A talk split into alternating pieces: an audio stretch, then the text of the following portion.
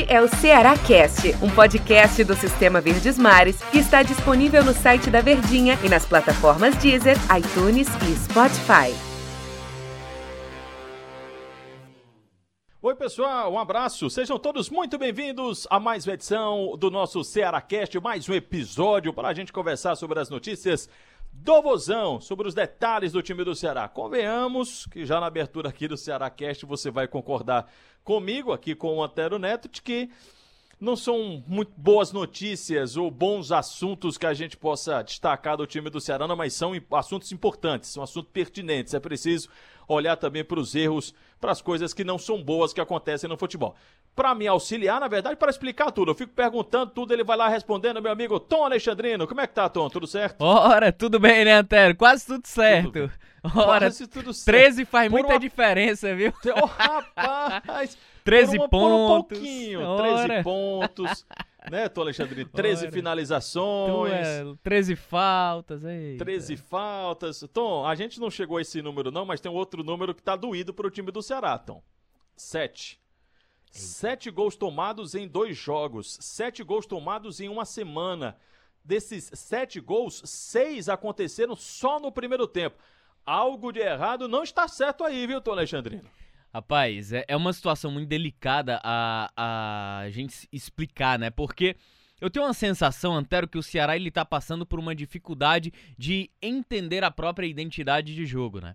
Se num primeiro momento era uma equipe extremamente defensiva, é o famoso reativo de jogar no contra-ataque, de anular os adversários, o Ceará ele passa por um problema nessa identidade. Por quê? Porque à medida que esse encaixe o Guto conseguiu, ele vai para a próxima fase. A próxima fase ela é a mais complicada. Se a gente falar de uma temporada onde você não tem tempo para trabalhar, onde os jogos eles são muito próximos, muito apertados, ficam um encaixotado em cima do outro, e aí você precisa encontrar alternativas. O Guto, ele encontrou o Ceará a sua vocação defensiva. E aí o papel mais difícil e mais complicado era ele encontrar a vocação ofensiva. E isso ele vem buscando, vem buscando essas alternativas. E aí, antes da ausência do Vina mesmo, ele já vinha tentando encontrar uma solução para que o Ceará também fosse uma equipe que fosse protagonista no ataque.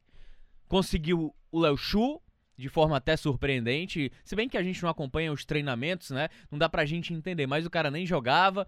Já tinha tentado o Leandro Carvalho, o Matheus Gonçalves, o Rafael Sobis, que já não tá mais no Ceará, Clebão.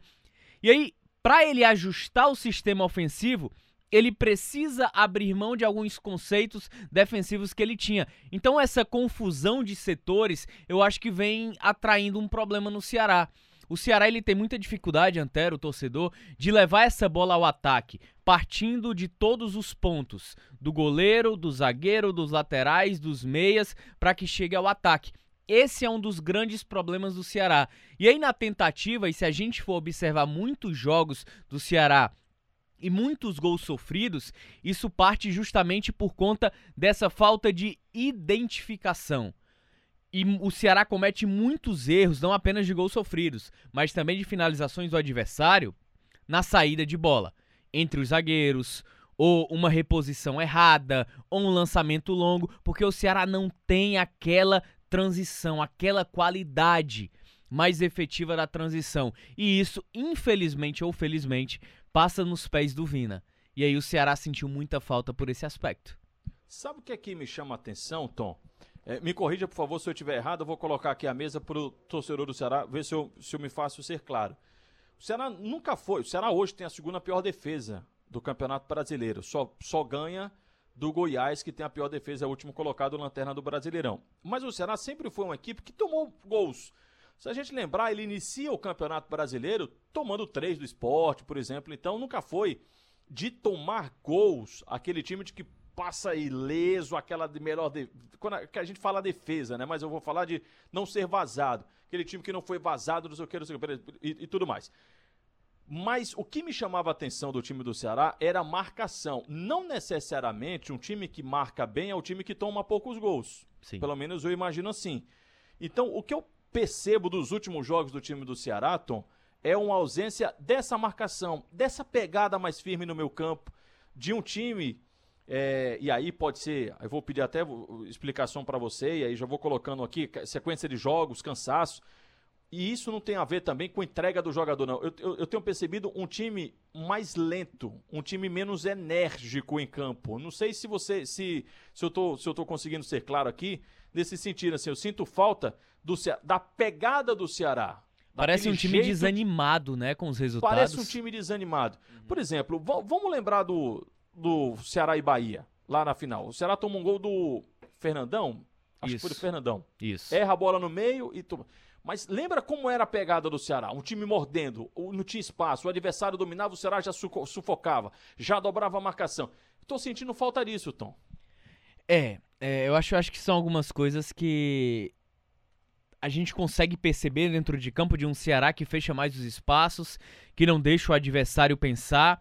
E aí, para você se manter naquele nível de, de marcação forte, de observação, de fechar os espaços, exige muita concentração, cara. Exige total entrega 100% dentro de campo. Não é só ocupar os espaços.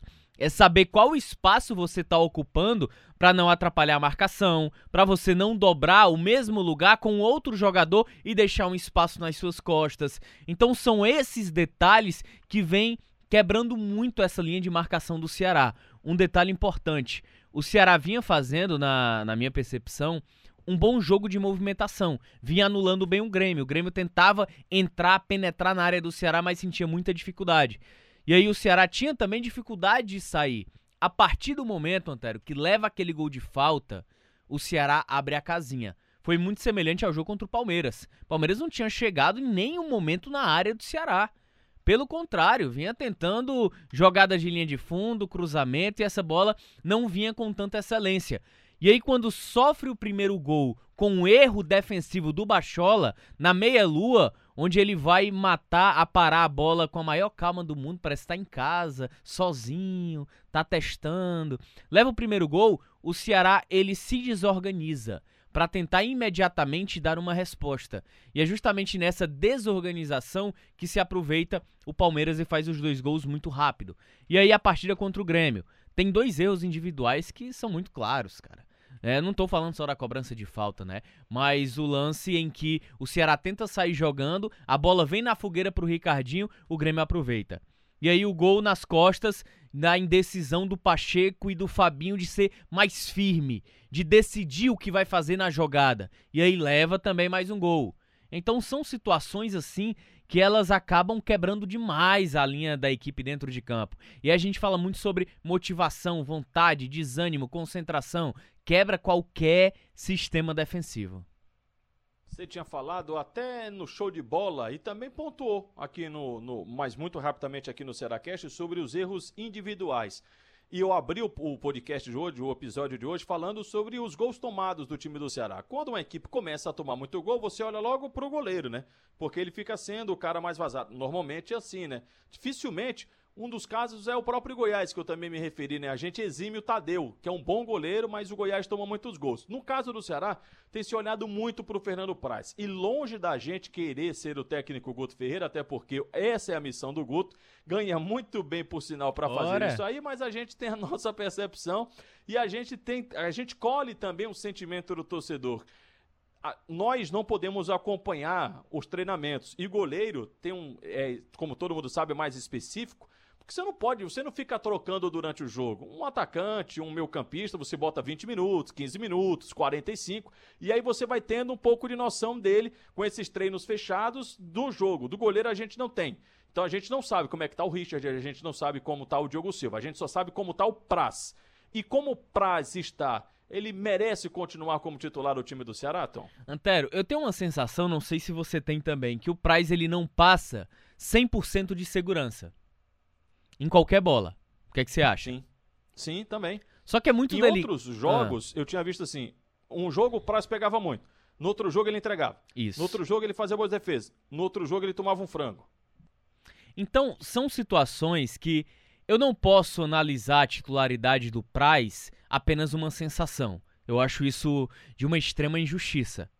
Eu acho que a gente tem, precisa analisar o todo o Praz, isso é fato, que ele fez mais bons jogos do que jogos ruins. Só que a proporção de jogos ruins, de rebatida, de saída estabanada, de gols defensáveis sofridos, como é o caso, na minha visão, do primeiro gol do Palmeiras, era um gol defensável, aquela bola, é, a proporção ela é maior.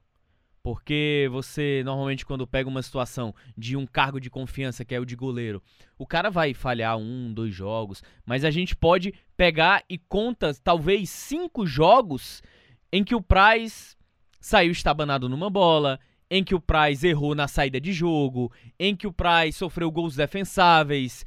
Então são situações que precisam ser bem analisadas. O Praz embaixo das traves é um goleiraço. Isso é fato. Tem alguns problemas na saída? Tem. Vem sendo recorrente? Vem. Ele dá 100%? Eu acho que a pergunta central é essa. Ele consegue dar 100% de segurança à zaga?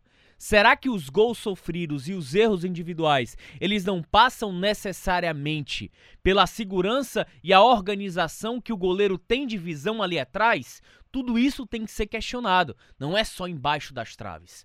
Então eu acho que se você encontrar questionamentos por esses aspectos, eu acho que é preciso manter o sinal de alerta ligado para que se isso permanecer durante os jogos, o caminho mais natural ela precisa ser uma troca. Tom, muito obrigado pela companhia. O papo é muito bom. Vamos aguardar a sequência aí para a gente ver o que é que acontece, né, com a equipe do Ceará e como é que vai solucionar esse problema dos gols tomados. Valeu, Tom. Muito obrigado. Valeu. Valeu, Entero. Foi bom demais, hein? Grande abraço. Valeu, pessoal. Obrigado pela companhia de todos vocês. E claro que amanhã tem mais. Então, até lá. Este é o Ceará Cast, um podcast do Sistema Verdes Mares que está disponível no site da Verdinha e nas plataformas Deezer, iTunes e Spotify.